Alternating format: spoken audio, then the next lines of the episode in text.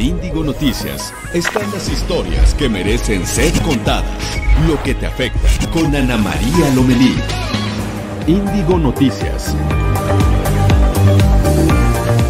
Hola, ¿qué tal? ¿Cómo están? Muy buenos días, qué gusto saludarlos. Es martes 31 de marzo, terminamos marzo. Bienvenido abril. Qué gusto saludarlos, gracias por estar con nosotros. Estamos haciendo esta comunidad en cuarentena. Estamos transmitiendo desde mi casa, que es su casa. Muchas gracias al equipo de Reporte Índigo, porque pues gracias a la solidaridad de todos, pues tanto los colaboradores, algunos compañeros, como quienes están en cabina, pues estamos haciendo este esfuerzo para seguir manteniéndolo informados. Me da mucho gusto saludarlo. Estaremos en vivo hasta las 9 de la mañana, juntos, 9 de la mañana, tiempo del centro de México. Y recuerde que bueno, pues a través de tu estación favorita de Capital Media puedes comunicarte con nosotros y también en Facebook Live como Reporte Índigo.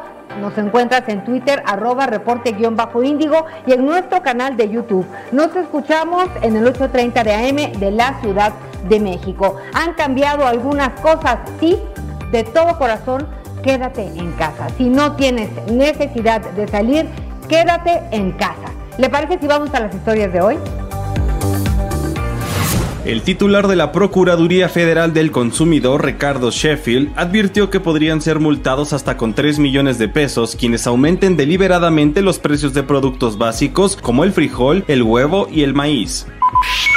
El gobernador de Michoacán, Silvano Aureoles, anunció que sellarán sus límites territoriales como parte de las medidas de blindaje que vienen tomando en la entidad para reducir los riesgos de propagación de COVID-19.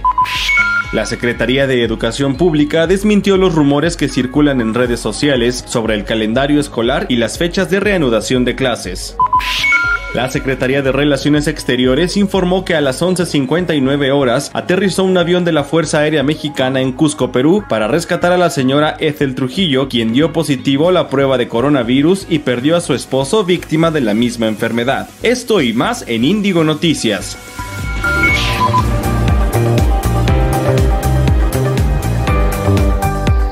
Gracias, bueno, gracias por esta información. Fíjense que ya tenemos muchos mensajes por parte de las personas que amablemente nos acompañan. Hay mucha inquietud, dice Fernández José. No salgan, por favor quédense en casa porque los casos de contagio están subiendo. Debemos de recordar que esta onda, que esta ola de contagio, pues se acerca a las semanas más fuertes. Por eso es importante en la medida que podamos quedarnos en casa, mantenernos en nuestros hogares para que haya el menor número de personas circulando. Y desde luego vamos a hablar de las medidas que ayer se implementaron. Dice Fernández José también que no salgas. Norma Esther, hola. Araceli Parra, hola. Pablo Espinosa, excelente día. Gracias. Saludos desde Atlanta. Mauricio, gracias. Platícanos cómo viven la cuarentena por allá. Jaime a la Torre, ya hartos de estar en cuarentena, amiga. Vamos a acompañarnos. Al ratito les voy a recomendar unos libros que me encontré aquí en casa que la verdad están buenos. Vámonos haciendo compañía con muchísimo gusto. Y pues bueno, en un momentito vamos a platicar de más mensajitos. ¿Les parece si vamos hablando de lo que va a tratar hoy el programa? En esta contingencia de coronavirus, la limpieza es fundamental para evitar contagiarnos. Con el uso constante de productos de limpieza, la piel presenta algunos daños. En unos momentos, la dermatóloga Priscila Mora nos dará algunos consejos para cuidarnos nuestras manos, pero insistir en que cada 20 minutos, cada media hora, aunque estemos en casa, nos las vemos las manos. Y también hablaremos con el Padre José de Jesús Aguilar, quien nos dirá cómo vivir la Semana Santa, pues casi casi desde nuestro corazón, oiga, porque vamos a estar en casa, la Semana Mayor empieza el domingo de Ramos, este domingo 5 de abril.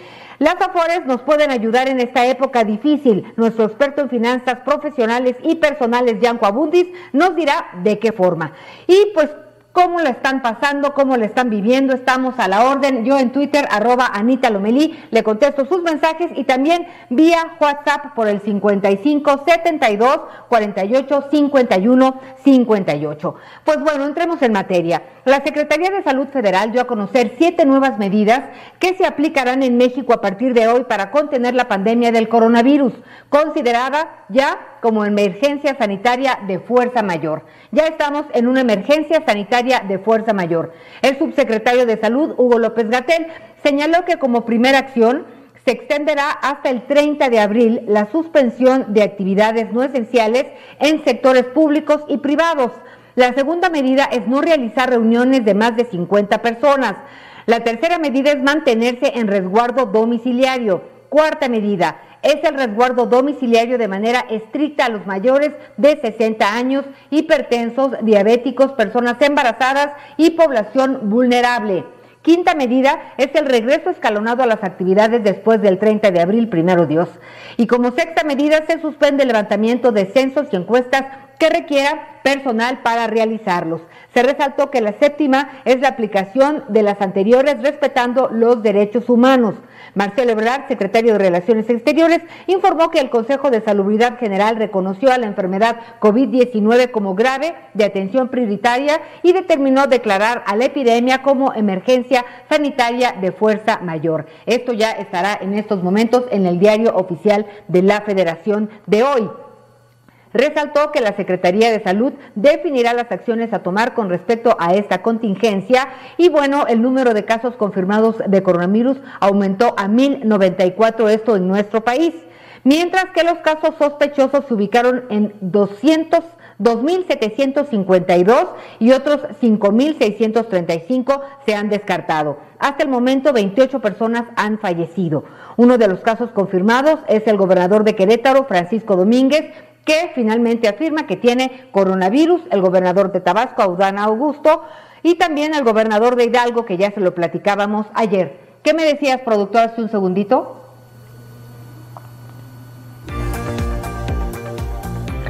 Vámonos a nuestros temas económicos y de finanzas contigo, Nayeli Mesa. Buenos días.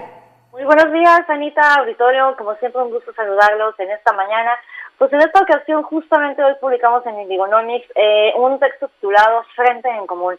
Eh, los, todos los empresarios, sobre todo la cúpula empresarial, está conformando un frente en común para combatir al COVID, dado que pues en este momento todavía se sienten un poco desamparados, por así decirlo, de, de los apoyos del gobierno.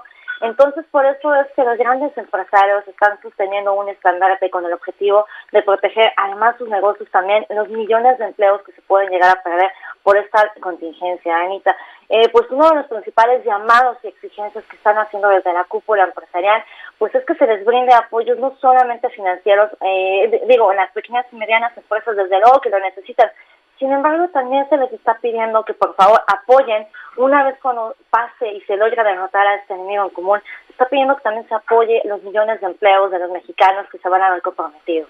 En ese sentido, pues ya varios empresarios levantaron la mano. Destaca pues el empresario Carlos Slim, el hombre más rico de México, que él ya anunció hace unos días una donación a través de su fundación por el, por el, por el orden de mil millones de pesos para apoyar a personal de salud, así como a la, eh, pues quizá un poco como reestructura de los hospitales de rehabilitación.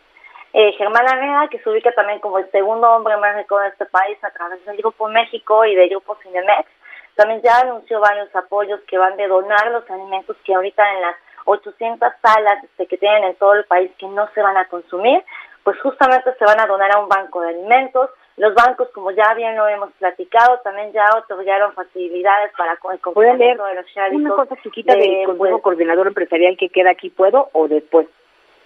De hecho, justamente como que todo queda como que dentro del mismo paquete, porque son los mismos empresarios de la cúpula empresarial exigiendo apoyos y medidas sanitarias. Ok, gracias por tu información, Nayeli. Buenos días. Muy buenos días. Nayeli, buenos días. Bueno, y bueno, también tenemos información de la Cámara de Diputados. Se legisla en cuarentena Ivonne Reyes con la información. Legisladoras del PRI y del PRD lamentaron que sea el propio presidente Andrés Manuel López Obrador el que no cumpla las medidas de prevención dictadas por su gobierno para evitar contagios por coronavirus, como quedarse en casa y mantener su sana distancia, y que opte por mantener su política de descalificación en contra de sus adversarios políticos.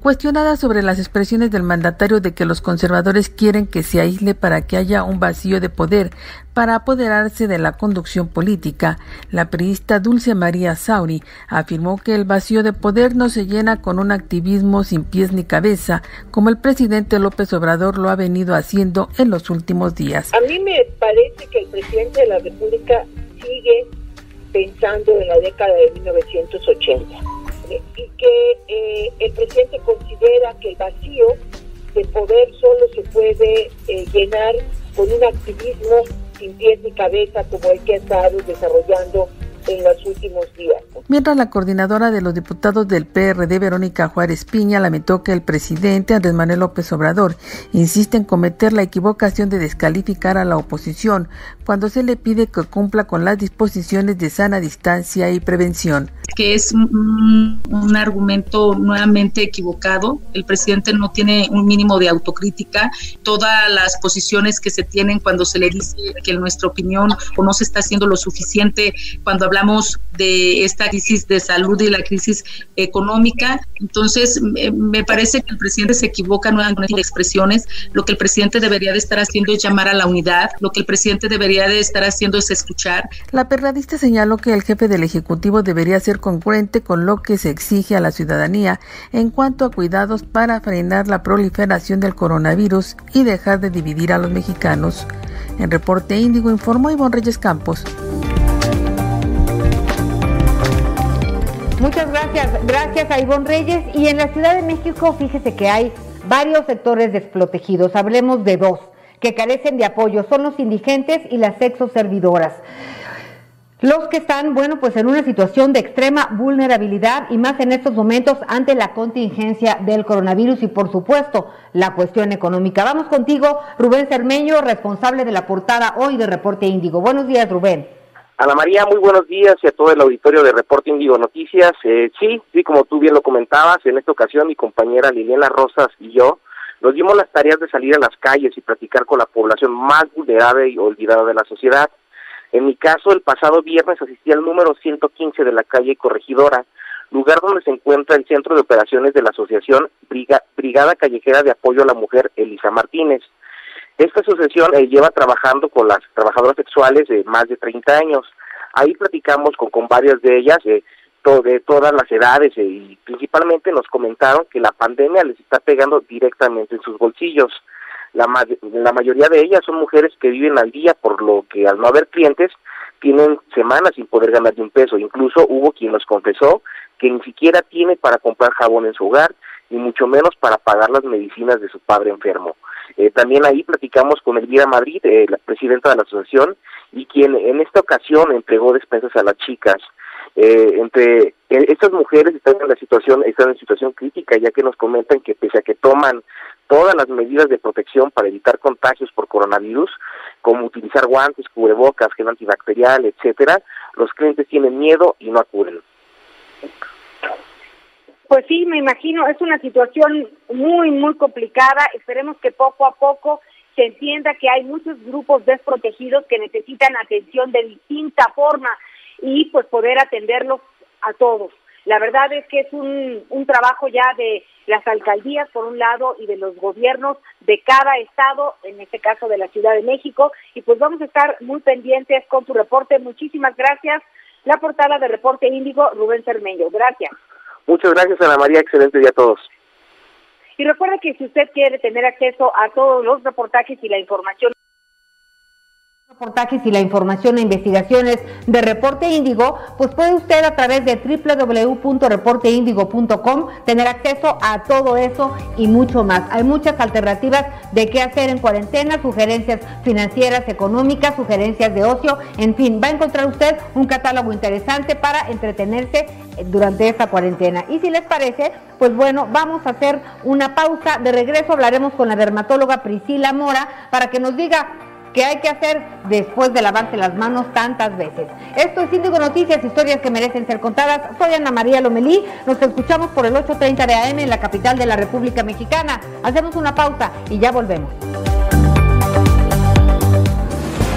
Historias que merecen ser contadas en Índigo Noticias con Ana María Lomelí.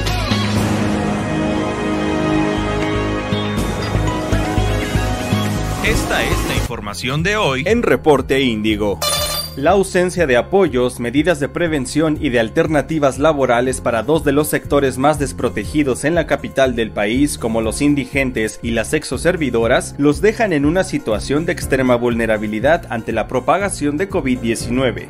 El Consejo de Salubridad General declaró emergencia sanitaria y extendió las medidas de confinamiento y sana distancia hasta el próximo 30 de abril.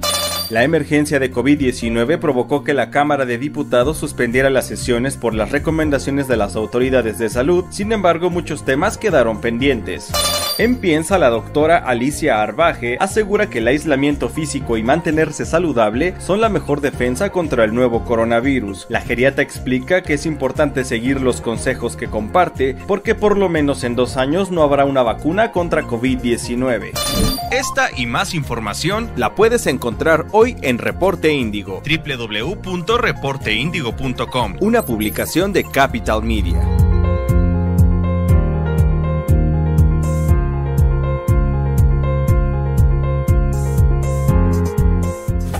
En Reporte Índigo entendemos la situación por la que está pasando México ante el brote de COVID-19 y la posibilidad de una dispersión comunitaria. Además de las recomendaciones de sana distancia, los expertos exhortan a la población a evitar salir de casa. Así que si tú puedes tomar esta medida, hazlo. Encuentra nuestra edición impresa de lunes a viernes en reporteindigo.com, diagonal edición guion impresa, o bien suscríbete a nuestro newsletter para recibir diariamente la información en tu correo electrónico Sigue las recomendaciones y mantente bien informado.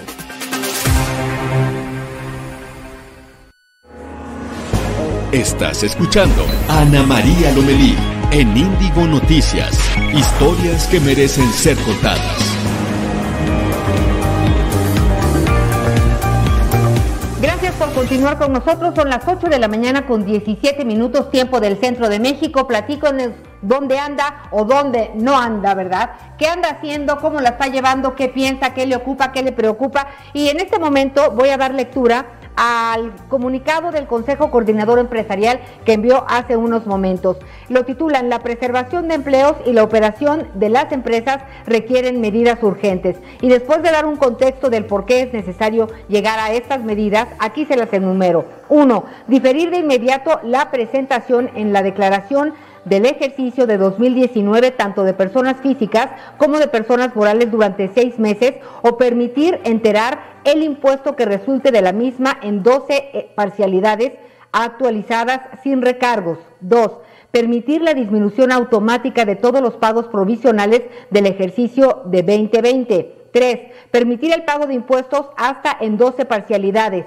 Cuatro, establecer un procedimiento expedito para agilizar la devolución de los saldos a favor de IVA aplicable durante todo el ejercicio de 2020. Y cinco, permitir temporalmente que los contribuyentes puedan compensar de manera universal de saldos a su favor durante todo el ejercicio de este año. También hablan de que pues en el SAT a través de, los sistemas electrónicos, a través de Internet, está habiendo muchas dificultades, así que hay que estar muy pendientes de este tema. Y bueno, lo firman todos quienes forman parte del Consejo Coordinador Empresarial, Concamín, Coparmex, Lantad, COMSE, AMIF, entre otros, Canacintra, entre otros.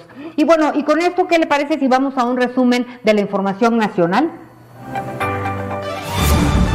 Estados.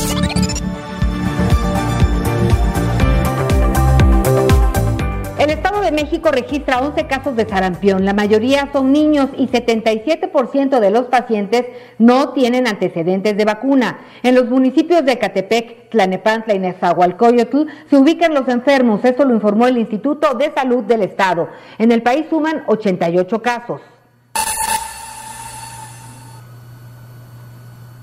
La Secretaría de Salud de Nuevo León confirmó 114 casos de COVID-19 en la entidad. 10 están hospitalizados y 4 se encuentran en estado grave.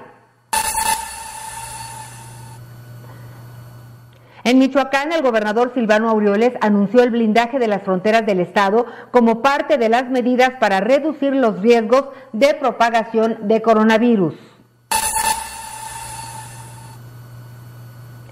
El gobierno de Oaxaca y el ejército unieron fuerzas, presentaron el plan DN3 para ayudar a la población en el sector salud con la infraestructura y servicios militares ante la contingencia por el COVID-19.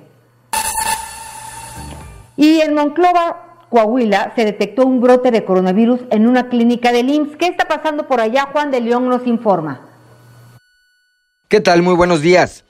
Al tiempo de revelar que más de 400 personas serán sometidas en Monclova a exámenes médicos para determinar si fueron contagiadas del coronavirus COVID-19, esto luego del brote que se detonó en la Clínica 7 del Instituto Mexicano del Seguro Social y que infectó a ocho médicos y ocho enfermeras de esa institución, el alcalde de este municipio, Alfredo Paredes López, hizo un llamado al ánimo y aseguró que la ciudad saldrá adelante de esta contingencia, pero demandó el apoyo ciudadano para cumplir con las medidas sanitarias que se han establecido. Paredes recalcó que es momento de resguardarse para vencer el contagio y contenerlo. La batalla, dijo, la vamos a ganar en las casas. No va a haber camas, medicamentos ni respiradores si esto se sale de control, advirtió, tras concluir con la reunión del Subcomité de Salud de la región centro, en la que además participaron los alcaldes de Castaños, Frontera y San, y San Buenaventura, además de representantes de instituciones de salud como el IMSS y la propia Secretaría de Salud en el Estado. Es mi reporte desde Coahuila.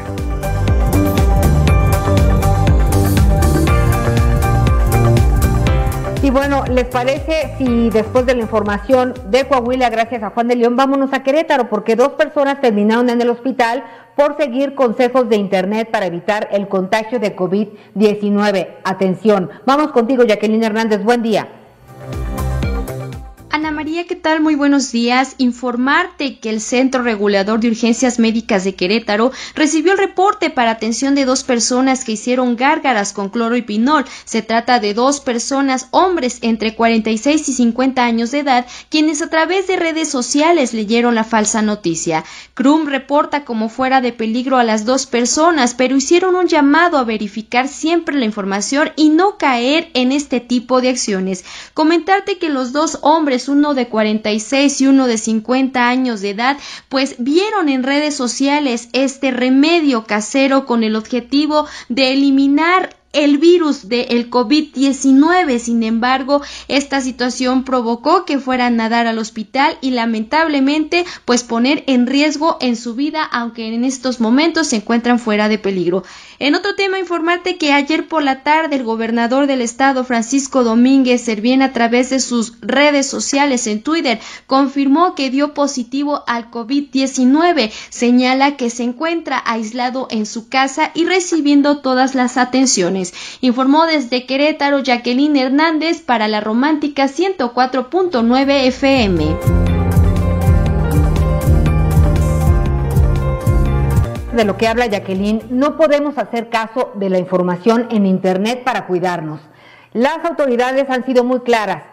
Se atienden los síntomas, que es la calentura, la tos y también pues la gripa, por así decirlo, en casa. Si tiene problemas para respirar, debe acudir al, servicio de emergencia que más cerca le quede pero cualquier síntoma llame a su médico. Por favor, no se automedique y no haga uso de remedios caseros que no, no le van a servir de nada y sí pueden afectar en algún sentido. Por favor, cuídense y no hagan caso de información falsa. El gobernador del Estado de México, Alfredo del Mazo, informó que su administración reforzará la seguridad en las zonas comerciales, bancos y farmacias para evitar que ocurran saqueos, como los acontecidos en días recientes en todo el Valle de México. Vamos contigo, Alma Rodríguez. Hola, ¿qué tal? Muy buen día, Ana María y auditorio. Comentarles que una vez más el personal del sector salud de diversos puntos del Estado de México se manifestó en unidades médicas para pedírseles dote de los insumos necesarios para atender a pacientes que presenten coronavirus para poder cuidar a los pacientes nos tienen que cuidar como sector salud. Fue una de las insignias más representativas entre los manifestantes quienes demandaron la dotación de uniformes de seguridad, mascarillas N95, jabón antibacterial, sanitas y demás insumos.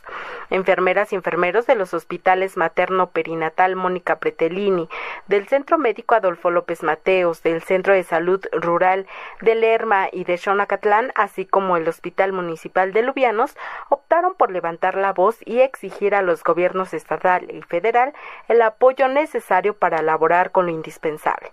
Si bien muchos de ellos piden al Instituto de Salud del Estado que actúe al respecto, señalan como el principal responsable de la falta de dotación de equipo al gobierno federal. El personal de salud manifestó su preocupación al recibir en los próximos días a un número mayor de casos positivos, puesto que las estadísticas y el comportamiento que está teniendo la pandemia a nivel mundial así lo refiere. En el caso específico del Centro Médico Adolfo López Mateos, ubicado en la capital mexiquense, ¿vale? El pasado fin de semana, algunos de sus trabajadores habían ya manifestado para exigir lo mismo, insumos para desempeñar su labor.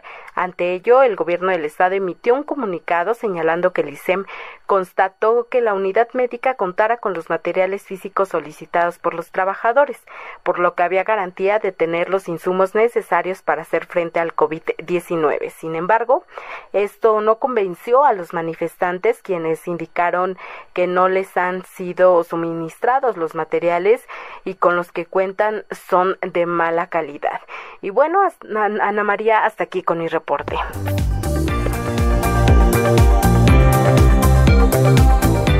Muchísimas gracias, Alma Rodríguez. Y bueno, vámonos a Jalisco, porque el manejo de los cadáveres de personas desconocidas ha dejado muchas dudas. Adelante con tu reporte, Luis Herrera, por favor. Buenos días.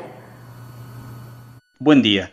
Pues sí, registros del Instituto Jalisciense de Ciencias Forenses revelan que de los 1.055 cuerpos no identificados que fueron incinerados en Jalisco entre 2009 y 2015, menos del 1% cuenta con una muestra de material genético, es decir, solamente 9, lo que dificulta la identificación de estos restos humanos que de hecho ya fueron desintegrados. Los registros también muestran que a solo 364 de estos cuerpos se les generó el dictamen de ficha dental, a solo 393 se les generó el dictamen de huellas dactilares y a solo 794 se les aplicó la fotografía forense. De ahí que organizaciones ciudadanas de Jalisco hayan criticado el tratamiento que las autoridades les dieron a estos cuerpos, pues consideran que violaron los derechos humanos de familiares de personas desaparecidas que quizás habrían encontrado respuestas en estos cuerpos. Volvemos al estudio.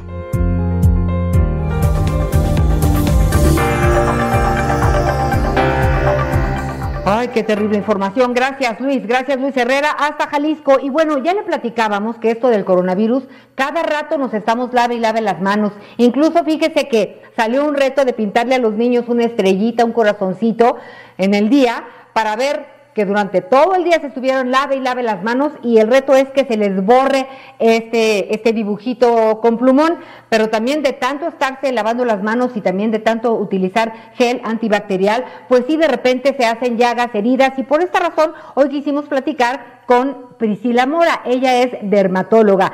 ¿Cómo estás Priscila? Buen día. Hola Ana María, buenos días. Gusto en saludarte. A ver, platícanos. ¿Qué hacemos con el cuidado de nuestra piel en casa? ¿Qué, nos sugiere? Pues mira, eh, actualmente al lavarnos tantas veces las manos y ponernos tanto gel antibacterial, lo que hacemos es dañar la piel de nuestras manos. Mm, al usar estos irritantes, lo que hacemos es deshidratar, hidratar la piel de nuestras manos.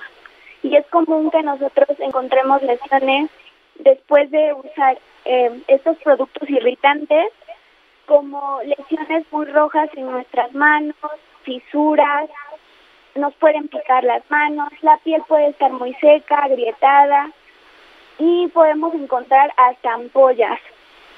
Lo que recomendamos es que cada vez que nosotros lavemos las manos, eh, inmediatamente después de lavarlas, inmediatamente después de aplicar el gel antibacterial, apliquemos un emoliente, esto quiere decir un hidratante.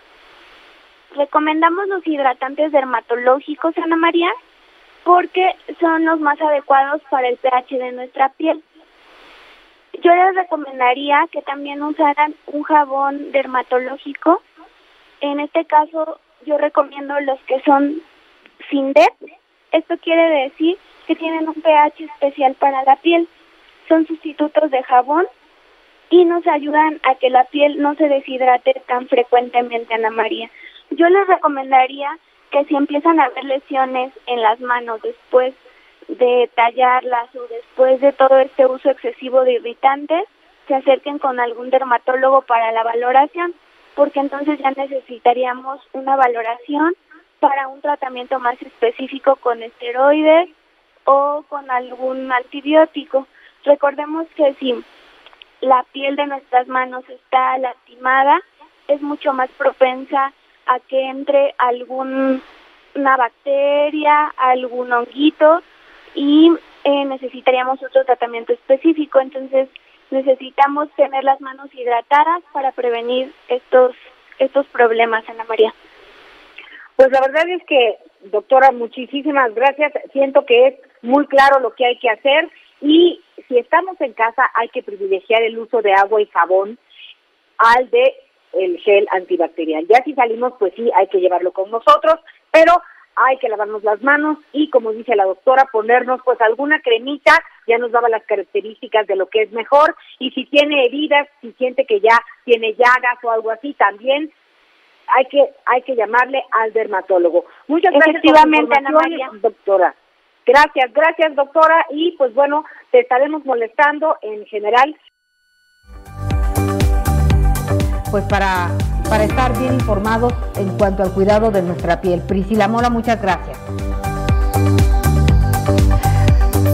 Oigan, y para corte me voy a ir con un mensaje que dice aquí una persona, Fernández José dice, un día en casa es un día más de vida, quédate en casa. ¿Qué razón tienes? Gracias. Vamos a hacer una pausa, son las 8 de la mañana con 31 minutos, tiempo del centro de México, ya volvemos. Historias que merecen ser contadas en Índigo Noticias con Ana María Lomelí.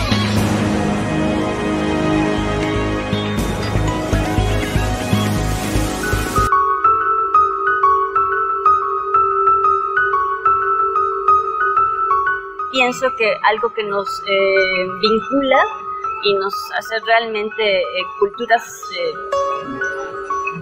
que, se reconocen y que se miran una a la otra está en que tanto nosotros con nuestras raíces mesoamericanas y ellos con toda su, su cultura ancestral, es que reconocemos eh, lo sagrado que habita en todas las cosas, ¿no? Y que eso también me lo dijo mucho Natsu, ¿no? De cuando ella da talleres en Europa, por ejemplo, la gente no entiende, o sea, no entiende, no entiende. Y aquí en México sí, porque, porque podemos entender que el fuego es sagrado, que la tierra es sagrada, que el viento es sagrado, que las piedras son sagradas, ¿no? Porque está en, nuestra genética y está en nuestro corazón, ¿no? Entonces siento que eso nos vincula muchísimo, que somos que somos eh, culturas ancestrales que reconocen lo sagrado en la existencia.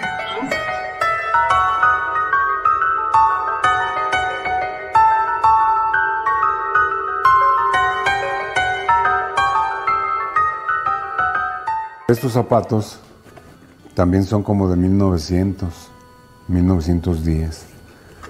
Los tachones, o sea, suela de cuero, pero no iba cosido, eh, iba clavado. Los tachones como de tamborcito. Bolsas, carteras, cinturones, botas, este, muchas cosas. O sea, aquí la, el límite lo pone, lo pone la mente de lo que sea, básicamente este, estoy un poco más metido con la gente que hace botas. Cuando llegamos al estadio, este, todos estaban poniendo el pasto. Estás escuchando Ana María Lomelí en Índigo Noticias. Historias que merecen ser contadas.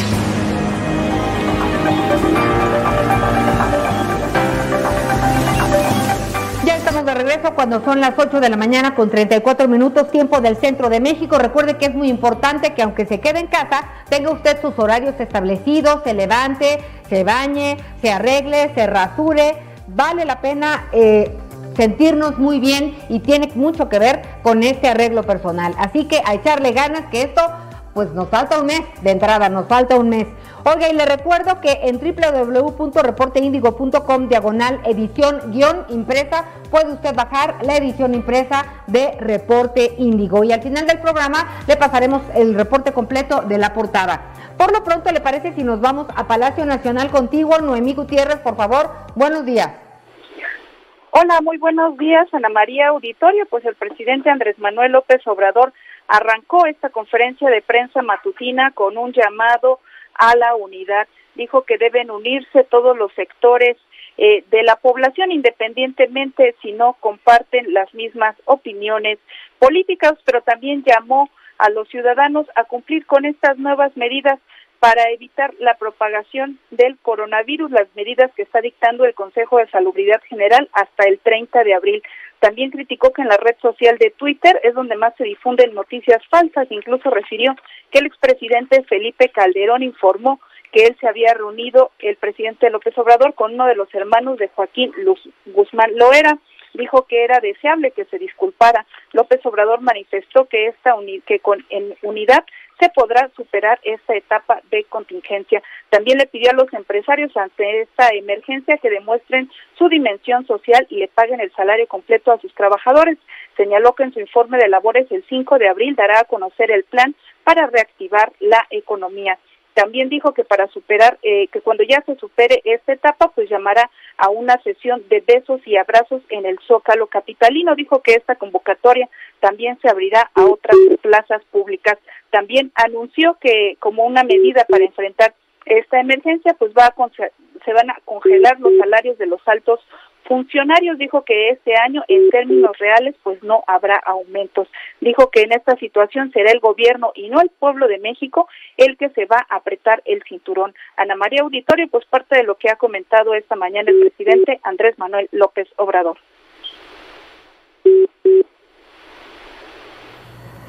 Muy. Gracias por tu información, Mami. Gracias por tu información. Demasiadas cosas en la mañanera, pero bueno, poco a poco vamos aterrizando toda la información. ¿Le parece si ante esta emergencia sanitaria por el coronavirus debemos de cuidar a las poblaciones más vulnerables, adultos mayores y personas con enfermedades crónicas, además de las mujeres embarazadas? Vamos contigo, Pablo Espíndola, con más información. Hola Ana María, ¿cómo estás? Fíjate que tuvimos la oportunidad de platicar con la doctora Alicia Arbaje de John Hopkins Medicine. Ella asegura que el aislamiento y mantenerse saludables son la mejor opción para mantenerse a salvo del nuevo coronavirus COVID-19, por lo que da algunas recomendaciones principalmente para las poblaciones en riesgo, como son los adultos mayores de 70 años, las personas con alguna enfermedad crónica como la diabetes o aquellas que tengan su sistema inmunológico débil.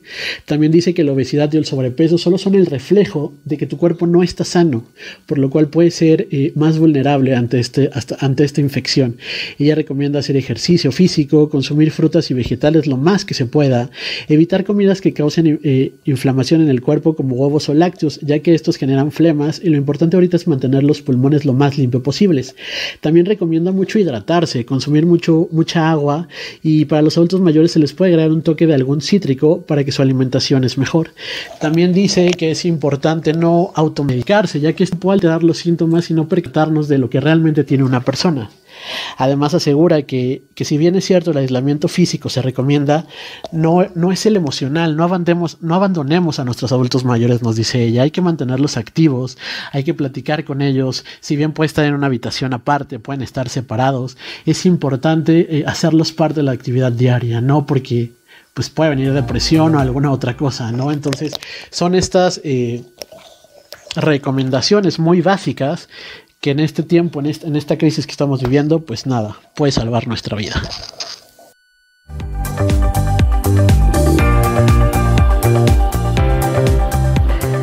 Gracias, gracias Pablo por esta información. Y bueno, la Secretaría de Educación Pública aclaró que las clases estarán suspendidas hasta el 30 de abril. Pidió a la población evitar caer en rumores. Esteban Montezuma, secretario de Educación, informó mediante Twitter que el Consejo de Salubridad General acordó emergencia sanitaria por coronavirus, aumentando los días de suspensión de actividades para mantener el aislamiento preventivo. La Secretaría de Relaciones Exteriores, por su parte, informó que un avión de la Fuerza Aérea Mexicana viajó a Cusco, Perú, para trasladar a la señora Ethel Trujillo, quien dio positivo a COVID-19 y pues que los restos de su esposo, quien falleció a causa de la misma enfermedad, se encontraban allá, pues ya se encuentran en nuestro país para ser atendidos. En tanto, dos aviones de la Fuerza Aérea Mexicana volaron a Argentina para traer a 300 mexicanos varados por la contingencia del coronavirus y se espera que en los próximos días puedan retornar a territorio nacional. Esto lo informó Marcelo Ebrard, secretario de Relaciones Exteriores. Y bueno, el gobierno de Estados Unidos le negó la liberación a Genaro García Luna luego de de que la defensa pues dijo que pues por el tema, bueno, a ver, vamos a ordenarnos. El gobierno de Estados Unidos negó la liberación de Genaro García Luna, luego de la petición de la defensa que temía por la vida del exsecretario de Seguridad Pública debido a la pandemia del coronavirus en Nueva York.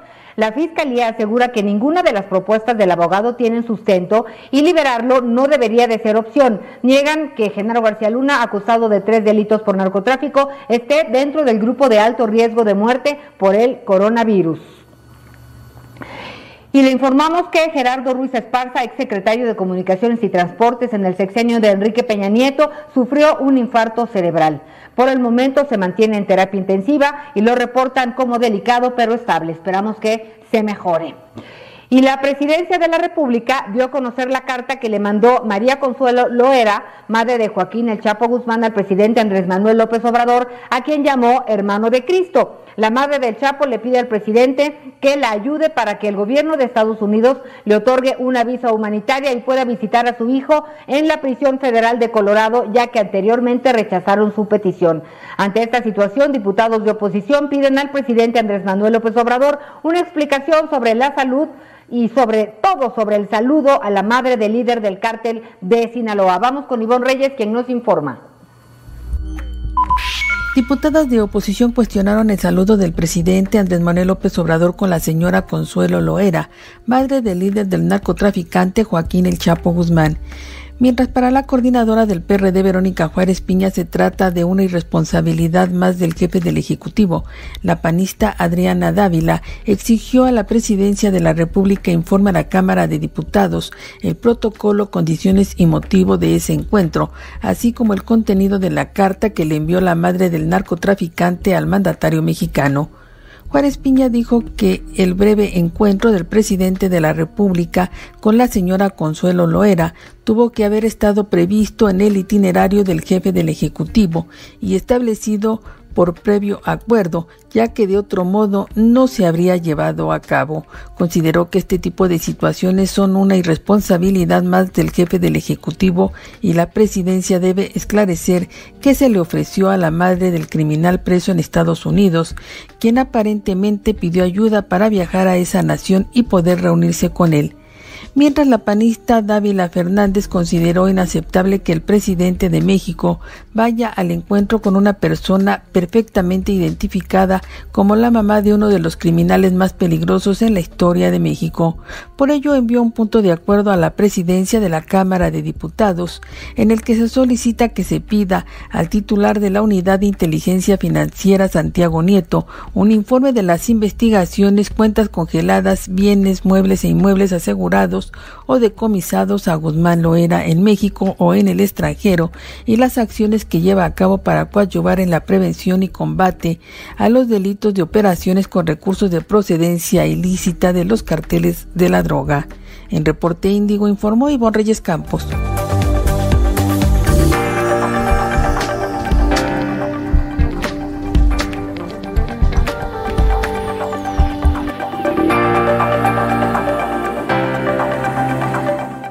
Gracias, gracias, Bueno, pues muchas gracias a Ivonne Reyes y ya les decíamos que el domingo 5 de abril comienza la Semana Mayor y pues nos da mucho gusto en este momento saludar al Padre José de Jesús Aguilar. Padre, ¿cómo estás? Muy buenos días. ¿Qué tal, Anita? Muy buenos días a ti y a todo tu querido auditorio. Padre, pues empieza la semana mayor. La verdad es que hay quien lleva una semana de cuarentena, hay quien lleva dos, hay quien apenas está entrando en esta dinámica de cuarentena.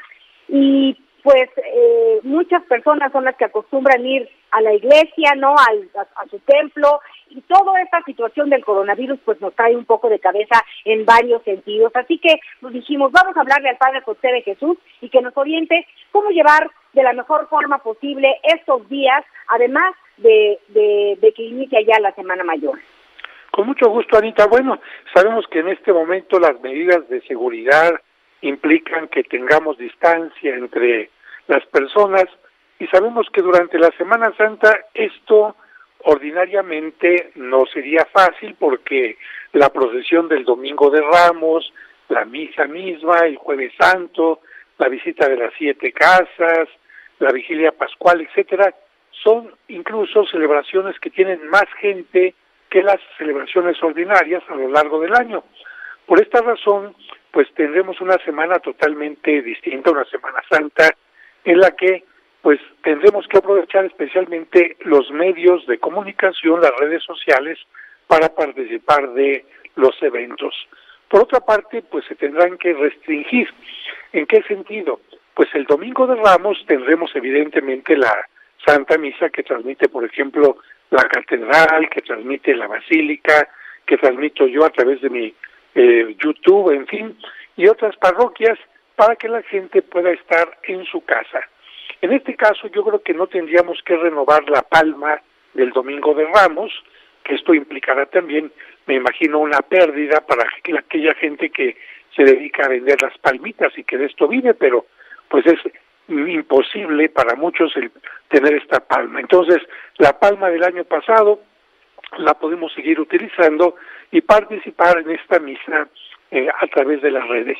Recordemos que lunes, martes y miércoles no hay nada especial y el domingo por la, el jueves por la tarde se lleva a cabo la misa de la Cena del Señor, la misa del lavatorio de los pies, que en este caso en las iglesias donde se pueda celebrar porque hay poca gente, se tendrá que suprimir el lavatorio de los pies.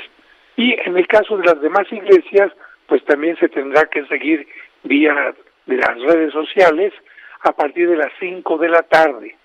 El viernes se suprime el Via Crucis, en algunos lugares si lo hacen caminando por la calle, pues tendrá que hacerlo a distancia también, pero por ejemplo representaciones que aglomeren gente como Iztapalapa, pues se suprimen.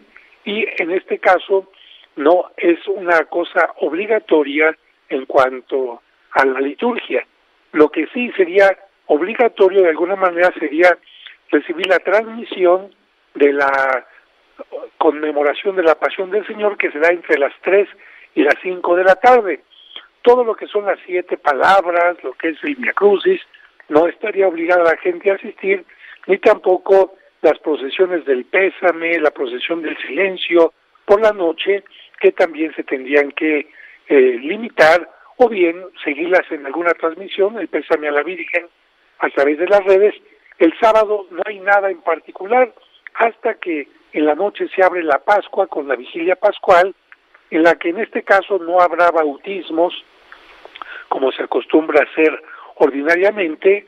El agua de gloria pues se tendrá que bendecir a puerta cerrada y a partir del lunes la gente podrá ir a recoger quizás poco a poco esta agua ya bendecida en las iglesias. Y es lo que te podría comentar, Anita. Querido padre, fíjate que hay muchas personas mayores, ¿no? Nuestros padres, nuestros abuelos, que tienen la bendición todavía de tener a los abuelos, que por esta cuestión de evitar contagios, pues no nos hemos visto.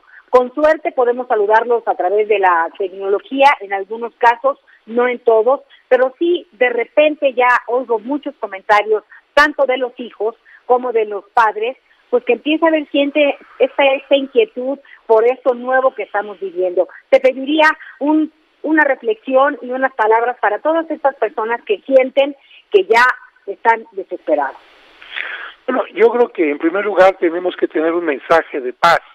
El Papa, cuando dio la bendición Urbi et Orbi recientemente, nos recordaba que también los apóstoles tuvieron momentos difíciles, como aquel momento en que hubo una tormenta en el lago y se les olvidó que estaba ahí Jesús con ellos y entonces lo despertaron y Jesús logró que la tempestad se calmara, pero les dijo sobre todo la palabra no teman. Yo creo que nosotros tenemos que entender en primer lugar que lo que estamos viviendo no es para siempre, es pasajero. Y eso ya le quita fuerza a los miedos, eso le quita fuerza también a la pesadumbre, al pensar que los proyectos que tenemos no se van a realizar. Esto es pasajero. Lo que pasa es que estamos tan acostumbrados a hacer ya todo tan rápido, viajar para acá, para allá, la comunicación tiene que fluir, que se nos olvida que el ser humano tiene que tener algo que se llama también paciencia.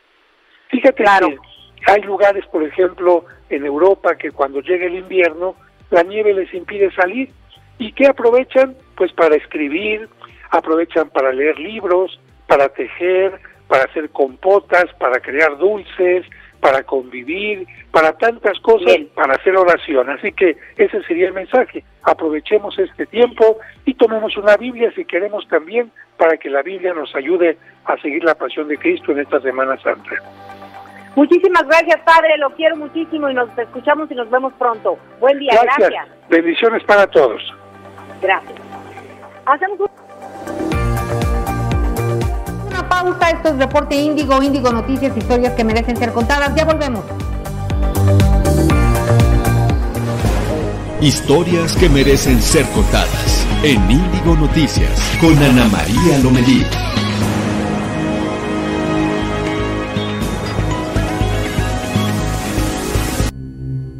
La historia de la astronomía es tan antigua como el ser humano, y es el ser humano el que busca en ella una manera de encontrarse a sí mismo. Realmente lo que se busca en el telescopio es la medida a través de un aditamento llamado micrómetro. Se buscan medidas para de ellas poder deducir hechos. La participación de Gabilondo Soler en la Sociedad Astronómica de México es muy importante, ya que Gabilondo Soler daba clases de astronomía al público en general. Ay, nos encantaba, joven, venir. Entrábamos nosotros a la cúpula y se abría así en dos partes. Exactamente esa casa que está ahí al lado era parte del observatorio de Cricri. No creo que haya un caso como el de Gabilondo Soler en el mundo. Creo que merece que se le conozca un poco más.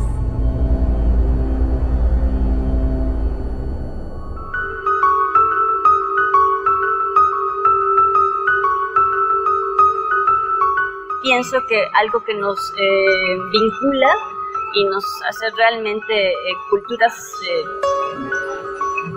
que, que, se reconocen y que se miran una a la otra está en que tanto nosotros con nuestras raíces mesoamericanas y ellos con toda su, su cultura ancestral es que reconocemos lo sagrado que habita en todas las cosas, ¿no? Y que eso también me lo dijo mucho Natsu, ¿no? De, cuando ella da talleres en Europa, por ejemplo, la gente no entiende, o sea, no entiende, no entiende.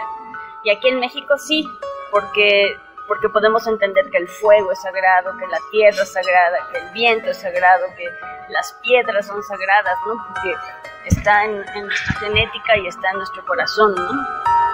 Entonces siento que eso nos vincula muchísimo, que somos que somos eh, culturas ancestrales que reconocen lo sagrado en la existencia.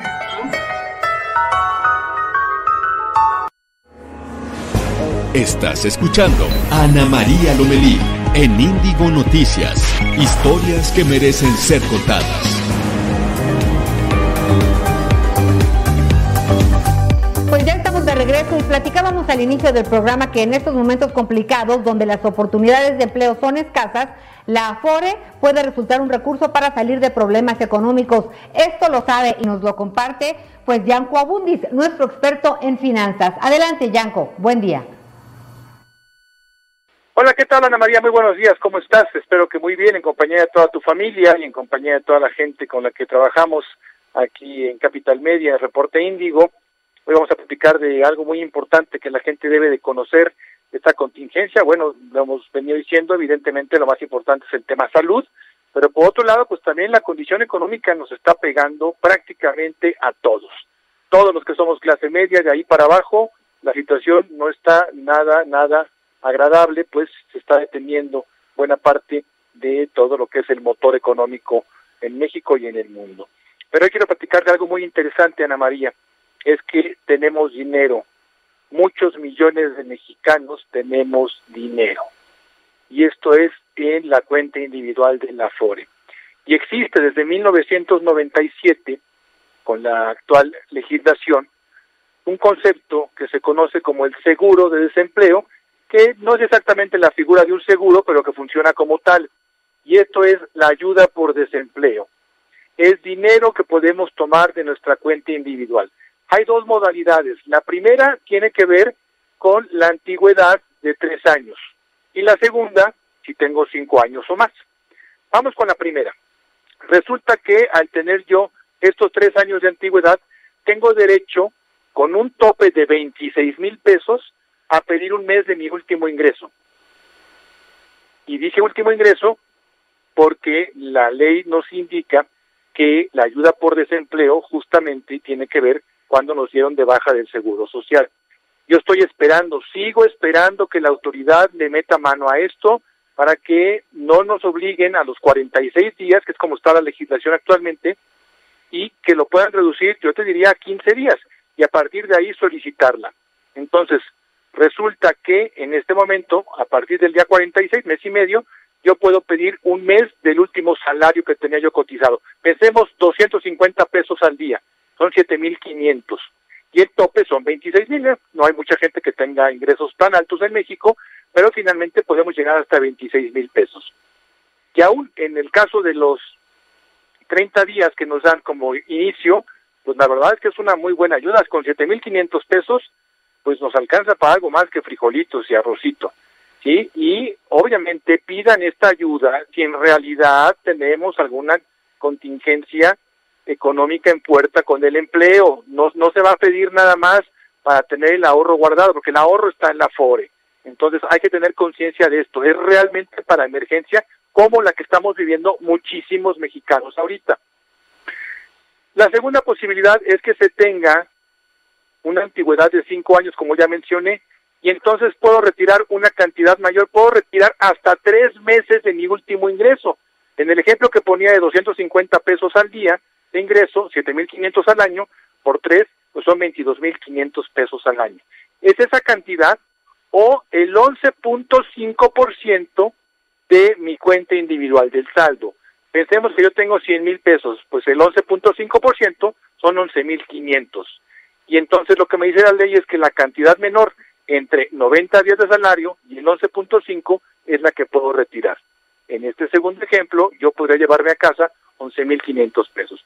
Algo muy importante es que este es mi dinero, pero que se está juntando para la jubilación, por lo cual el día de mañana tengo que reintegrarlo o mi pensión será un poco menor. Yo he escuchado voces que dicen, no, no lo pidas, no, no, porque tu pensión va a bajar. A ver, en este momento tengo una emergencia, hay que sacar el dinero. Y después, como dicen la sabiduría popular y las abuelitas, pájaros nuevos habrá. ¿Sí? Ahorita tenemos la bronca encima, hay que hacer el retiro de nuestra Afore para que podamos las siguientes semanas.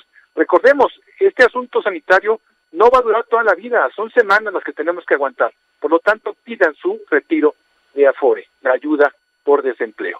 En fin, hasta aquí, mi querida Ana María, Dios mediante la próxima semana nos escuchamos y nos vemos. Yo les recuerdo que estamos transmitiendo todas las noches el programa de Saber Gastar a las 8 de la noche aquí por Radio Capital 830 y a través de internet, pues nos pueden escuchar en cualquier parte del mundo. Así que hasta la próxima. Muchas gracias. Gracias, querido Jan Abundi. Te vemos y te escuchamos. La verdad es que es muy interesante toda la información que manejas y sobre todo útil en estos momentos y siempre.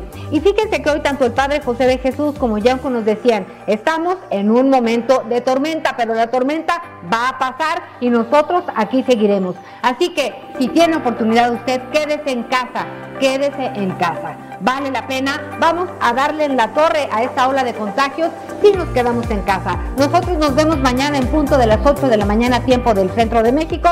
Muchas gracias a todos mis compañeros de Índigo Noticias, historias que merecen ser contadas. Nos vemos mañana. Muchísimas gracias y que tenga un espléndido martes. Escuchaste a Ana María Lomelí en Índigo Noticias. Historias que merecen ser contadas. Acompáñanos de lunes a viernes en Índigo Noticias.